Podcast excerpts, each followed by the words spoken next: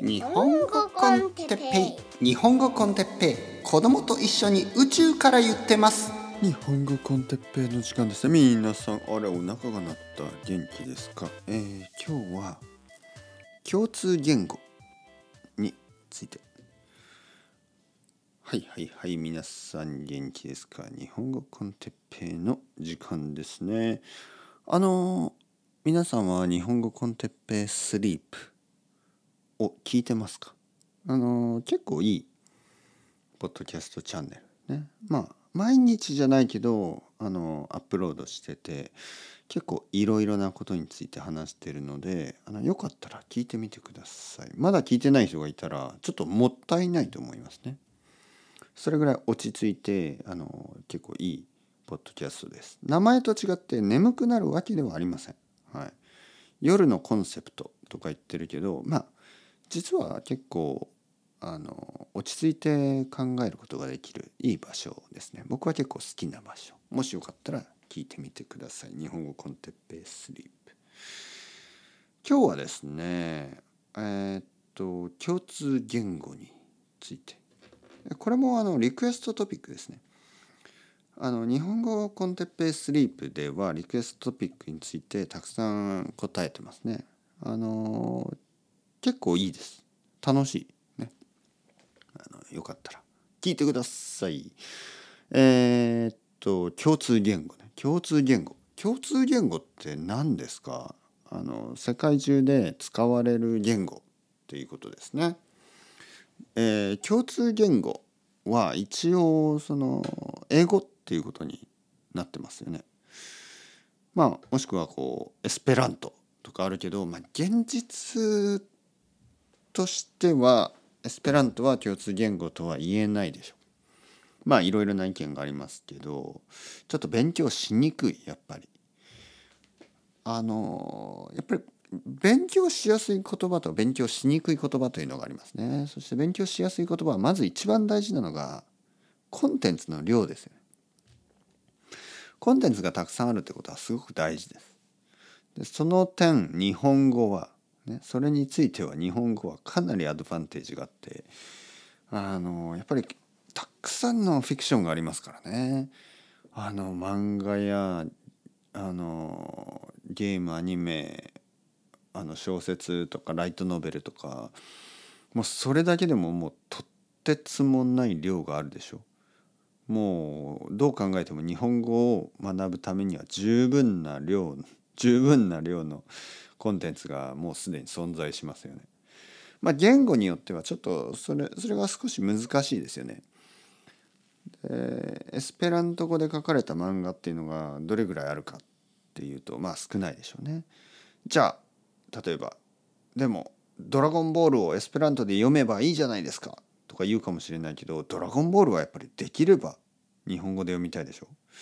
なんかオリジナルの言語っていうのはかなりやっぱり違う経験になりますね。なぜかというと作者作者がその言語で考えてその言語で書いてるんですね。ドラゴンボールのドラゴンボールを日本語で読むのとドラゴンボールを英語で読むのは違う経験ですね。そしてドラゴンボールを日本語で読む読む方がやっぱり作者そのクリエイターのもっとその意図するニュアンスがわかる。だからまあできればやっぱりオリジナルの言語でコンテンツは楽しみたい。という時にやっぱり日本語で、楽しめるコンテンツがたくさんありますよね。でも日本語はあの世界の共通語共通言語とはなってない。なぜか。これはやっぱり歴史ですよね。歴史。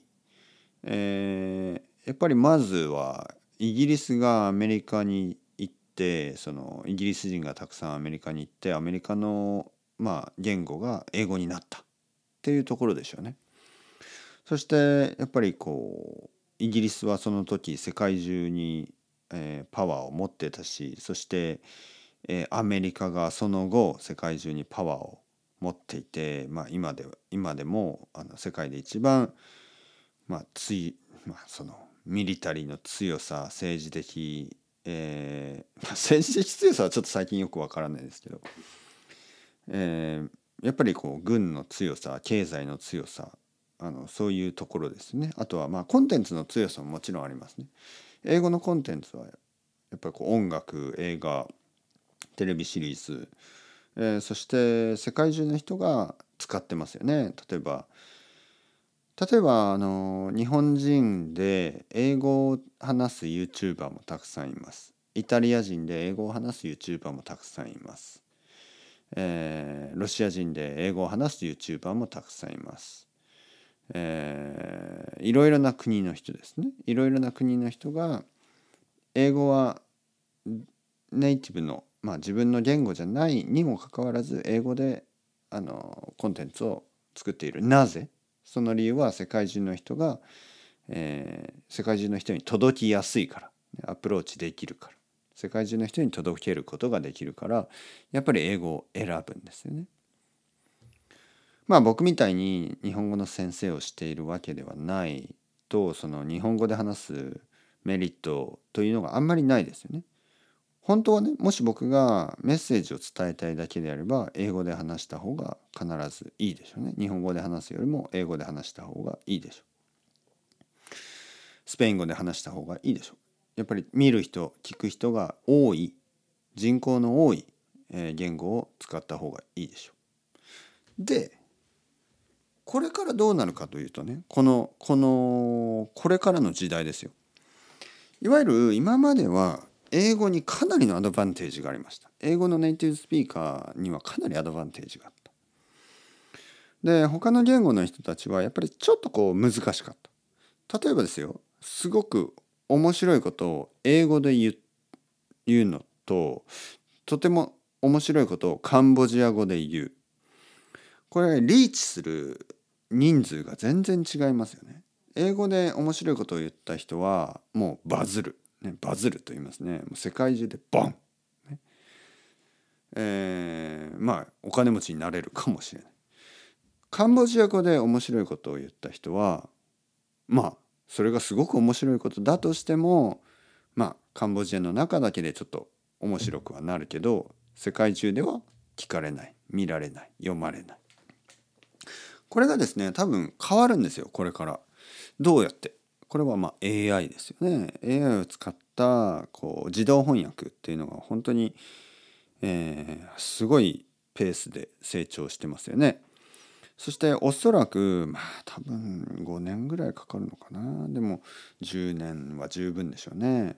10年後ぐらいには僕が日本語で話したことが英語に全てえー、変わるもしくはその人の言語に変わる例えば僕が日本語を話せばイタリア語でそれを聞くことができるだろうしロシア語でそれを聞くことができるだろうしアラビア語でそれを聞くことができるだろうし全ての言語でね自分が分かる言語でそれを聞くことができるようになるでしょう。そうした時にどうなるかというと多分今までアドバンテージのあった人たち英語ネイティブな人たちの中でまああの人気がなくなる人が出てくるでしょう。その代わり今までは無視されてたようなねいわゆるカンボジアのスーパー面白いコメディアンやあのイタリアイタリア語のあのとても素晴らしいあの小説とか、えー、アラビア語のめちゃめちゃ面白い、えー、漫画みたいなものがポンポンポンとグローバルでヒット始めるでしょうね。それはとても面白いことですね。それはとてもあの僕にとってもなんかこう面白そうですよねそれは。正直言ってねやっぱり今までその言語のアドバンテージ特に英語のアドバンテージが大きすぎてまあまあのことを言ってても多分あのいわゆる英語で話してるからだけという理由で結構こうあの有名になった人とかたくさんいると思うんですね。でそういうのがなくなるでしょう、はい、これはなんか素晴らしいことですよね。まあ英語ネイティブの人たちにとってはちょっと大変ですけど。あの他の言語の人たちにとってはこれはチャンスですよね。はい。どう思いますか？皆さん。どう思いますか？日本語コンテッペをイタリア語で聞きたいですか？僕はねそれちょっとアイデアとしては考えてるんですね。もしそういう時代になったら日本語コンテッペをまあ日本語だけじゃなくて全ての言語に使えるようにしたいんですね。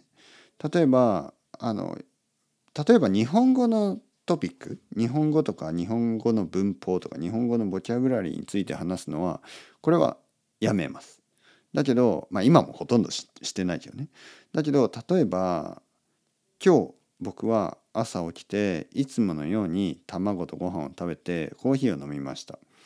その後レッスンを3つやってその後昼ご飯を食べました。昼ご飯はカレーライス。自分で作りました。3日前に。そしてその後散歩に行きました。散歩に散歩歩き街を歩きながらいつものようにスペイン語のポッドキャストを聞きました。ポッドキャストを聞きながら歩くのはとてもとてもいいです、ね、僕はその時間が大好きです。その後バラバラバラバラ。例えばそういうストーリーを作ってそれをイタリア語で聞ける。そしてそれをロシア語で聞ける。それをフランス語で聞ける。それを、えー、オランダ語で聞ける。カンボジア語で聞ける。ベトナム語で聞ける。それを全ての言語で聞ける聞けるようになれば一つのストーリーだけを作ればそれで全ての言語を勉強できるポッドキャストができますよね。どう思いますか？これすごいでしょ。今まで僕は日本語コンテッペ日本語学習日本語学習者の皆さんをいつも応援するポッドキャストと言って言ってたけどもし本当にパーフェクトな翻訳機能ができればなんか世界世界中の言語コンテッペ世界中の言語を勉強する皆さんをいつもいつも応援するポッドキャスト今日は？うーんまあお母さんについて何でもいいです。そういうユニバーサルなトピックだったら何でもいいんです、奥さんについて子供についてコンビニについて何でもいいです。もう日本のことでもいい。コンビニについての話をイタリア語で聞く。面白そうでしょ？だからこれはね本当にあの喜びでしかない。あの希望でしかありません。もう希望がありません。本当に楽しそう。悪いことだけじゃないんですね。テクノロジーが進化する時にたくさんの人が怖い怖い怖い怖い。もう AI ターミネーターとか言うんですけどまあ使い方ですよね。でもねそういう世界になったらこういう人がいます。じゃあ哲平先生言語を勉強する意味がなくなるでしょ。またまたまた車があっても運動はするでしょ。それと同じですよ。車あって運動するでしょ。気持ちいいからね。運動は。そういうことですよ。子供ができた後もセックスするでしょ。そんなもんでしょ。気持ちいいからね。だから言語の勉強は気持ちいいんで。言語の勉強は。あのやめる必要はないですよ。